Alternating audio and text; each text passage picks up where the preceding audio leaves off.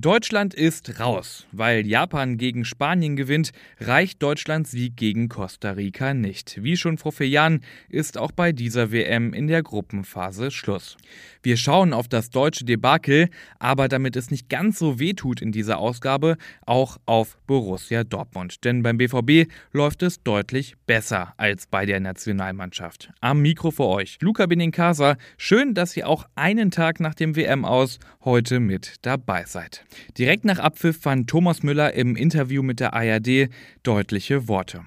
Es ist natürlich unglaublich bitter, dass Japan es geschafft hat, die Spanier zu schlagen, sagte er. Und weiter, die Enttäuschung ist enorm. Wir hatten nach dem Spanienspiel das Gefühl, angekommen zu sein im Turnier. Aber jetzt müssen wir nach Hause fahren. Dann blickte Müller tief in die Kamera und sprach direkt zu den Fans am Fernseher.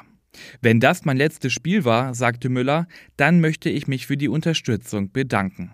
Müller sagte, dass er noch nicht weiß, wie es weitergeht für ihn bei der Nationalmannschaft, aber ich bin ehrlich, das klang schon wirklich sehr nach Abschied. Und jetzt rekapitulieren wir aber nochmal, wie kam es denn jetzt zu dem Aus in der Gruppenphase? Klar war ja von Beginn an, wir waren abhängig vom Ergebnis des Parallelspiels Japan gegen Spanien. Wir springen direkt mal rein in die zehnte Spielminute, denn da sah noch alles so gut aus. Gnabry schießt das 1 zu 0 für Deutschland und fast zum selben Zeitpunkt geht auch Spanien in Führung. Damit also Deutschland und Spanien weiter, die Welt noch in Ordnung. Aber dann dreht Japan plötzlich das Spiel gegen Spanien und auch Costa Rica schießt binnen weniger Minuten zwei Tore und liegt auf einmal vorn. Jetzt verkehrte Welt, plötzlich sind Deutschland und Spanien raus, Japan und Costa Rica weiter.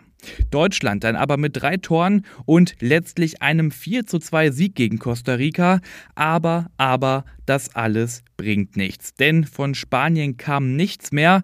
Weil Spanien gegen Japan verliert, reichte Deutschlands Sieg gestern nicht. Ein spanisches Tor hat am Ende fürs deutsche Weiterkommen gefehlt. Aber klar ist, gegen Costa Rica haben wir gewonnen. An dem Spiel alleine lag es jetzt nicht. Und es lag auch nicht, so ehrlich müssen wir sein, an der Spanien-Niederlage gegen Japan. Denn andere Parallelspiele backen kann man sich bekanntlich nicht. Vielmehr war es unsere eigene Niederlage gegen Japan und das Unentschieden gegen Spanien. Am Ende war es einfach zu wenig. Eine wackelige Abwehr und mangelnde Effizienz. Wir haben zwar viele super Kicker, super Fußballer, aber irgendwie irgendwie kein Team, keine Führungsspieler. Wie schon in Russland ist für Deutschland in Katar in der Gruppenphase Schluss. Wirklich bitter. Ja, fällt irgendwie ein bisschen schwer, das direkt abzuhaken. Wir schauen jetzt trotzdem noch kurz in die Gruppe F. Da ist nämlich Belgien ausgeschieden und damit auch Torgen Hazard und Thomas Meunier. Gegen Vize-Weltmeister Kroatien kam Belgien nicht über ein Unentschieden hinaus. Hazard und Meunier hätten aber gewinnen müssen. Den Gruppensieg hat übrigens Marokko mit ihrem Star und Ex-BVBler Ashraf Hakimi klargemacht. Und jetzt wieder voller Fokus auf Borussia Dortmund. Seit gestern ist der BVB ja wieder zurück in Dortmund nach eineinhalb Wochen auf Asien-Rundtour. Rund 2,5 Millionen Euro habe die Reise dem BVB in die Kassen gespült. Und kaum ist die Asientour zu Ende, wird schon die nächste Auslandstour geplant.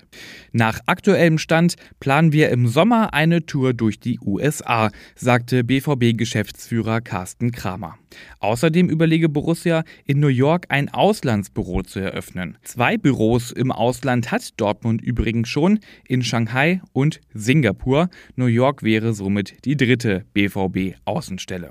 Und dafür, so Kramer, gäbe es gute Gründe. Borussia Dortmund habe erstmals zwei große Sponsoren aus den USA gewonnen. Und auch die Umsätze in Nordamerika stiegen kontinuierlich. Außerdem haben wir in Gio Reyna einen sehr populären US-Amerikaner im Kader. Das Thema Frauenfußball ist dort sehr groß und die WM 2026 steht da vor der Tür. Bis dahin ist aber dann doch noch eine Menge Zeit, vier Jahre um genau zu sein. Bis dahin sollte die WM in Katar und das frühe Ausscheiden auf jeden Fall verdaut sein. Das war's mit dieser Ausgabe BVB Kompakt. Alle Infos rund um Borussia Dortmund findet ihr, ihr kennt das Spiel, immer online auf rohnachrichten.de. Mit dem Plus-Abo gibt es da dann auch alle Hintergrundberichte und Analysen zu lesen. Und natürlich immer aktuell informiert seid ihr auch auf Twitter unter rnbvb. Ich bin Luca Benincasa und für heute raus. Wir hören uns morgen wieder, dann wieder mit mehr BVB-Input.